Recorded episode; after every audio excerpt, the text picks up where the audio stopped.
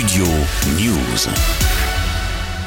Le football français, en crise financière depuis le Covid-19, a acté le passage de la Ligue 1 à 18 clubs pour la saison 2023-2024, contre 20 actuellement. La décision avait été prise par l'Assemblée générale de la Ligue en 2021, avec l'aval de la majorité des clubs. Résultat, cette saison, 4 équipes de première division seront ainsi reléguées en Ligue 2, et seulement 2 clubs de deuxième division accéderont à la Ligue 1. Un changement de structure qui n'était plus intervenu depuis 2002, et le passage justement à 20 clubs. Mais depuis la crise et le fiasco du groupe espagnol Mediapro et ses 1 milliard d'euros promis à la Ligue qui n'ont jamais été versés, les moyens des clubs français ont largement été réduits, trop comparé à la concurrence étrangère. Réduire le championnat à 18 équipes permettra donc à chacun de gagner un peu plus. Peu de conséquences pour les gros clubs comme le PSG, l'OM ou l'OL. En revanche, les plus petits clubs seront favorisés par ce changement structurel. Au niveau sportif, le calendrier sera allégé et permettra aux clubs qui jouent l'Europe de profiter de repos supplémentaires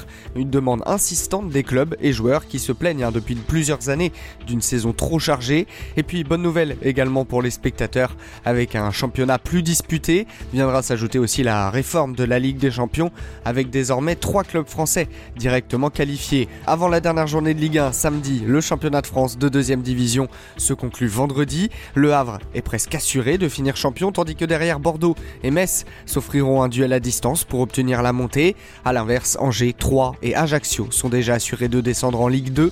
La dernière relégation se jouera samedi soir entre Nantes et Auxerre. Les Canaries recevront Angers, tandis qu'Auxerre affrontera Lens au classement 2 points par les deux équipes à l'avantage de la GIA.